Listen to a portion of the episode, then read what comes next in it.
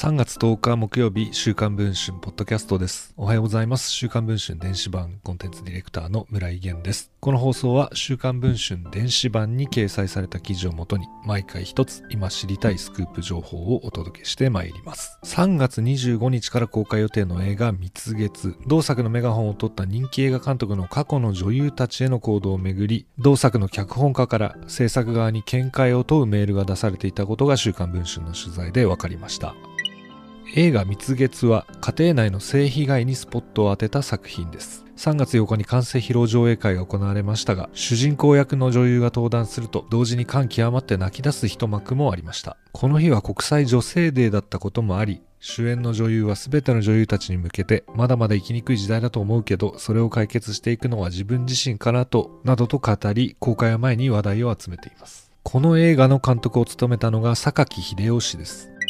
榊氏は長崎県五島市出身で福岡の大学を卒業後上京。1995年に主演作、この窓は君のもので俳優デビューを果たしています。その後は下積み生活が続きましたが、やがて自主映画の監督を務めるようになります。1998年の自主映画ランチタイムがインディーズムービーフェスティバルで入選。2009年の誘拐ラプソディでは第20回日本映画批評家大賞新人監督賞を受賞しています。また榊氏は俳優業も軌道に乗り、近年は NHK の大河ドラマ、セゴドンや伊田天にも脇役で出演。俳優と映画監督の二刀流で活躍しています。最近は蜜月だけでなく、安田健さん、山田裕貴さん W 主演映画、ハザードランプも監督しており、こちらは今年の4月中旬から全国で公開予定だといいます。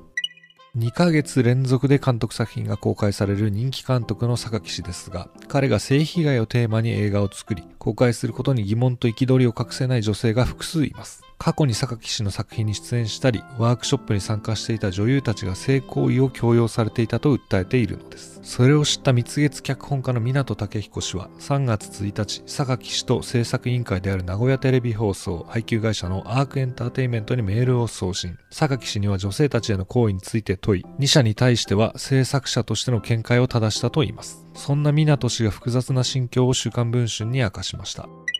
港氏は、私は脚本家として大勢の人が関わったこの映画に責任を持つ立場ですから、上映してはならないとは言えません。一方で被害者の方は榊秀夫という名前を見るだけでフラッシュバックすると言います。それを聞くとやはり上映してはいけないのではないかと気持ちが揺れるんです。などと語りました。また、榊氏の作品を撮り続けてきた撮影担当の早坂紳士も取材に応じ、榊さんの性暴力が事実だとすれば擁護する余地はなく、ペナルティを受けるべきだと思います。などと語りました。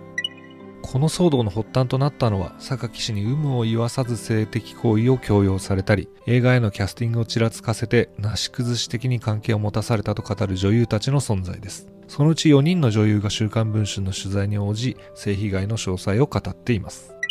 榊氏に取材を申し込むと書面で回答があり4人のうちの1人については肉体関係があったことはないと否定をしましたが他の3人については関係を持ったことを認めた上で不倫行為については妻にも謝罪し許してもらっております。性行為を強要した事実はありません。とあくまで合意の上だと主張しました。また映画に罪はございません。共に苦労してきた脚本家から始まったこの出来事は私にとってどうしようもなく途方に暮れております。などと答えました。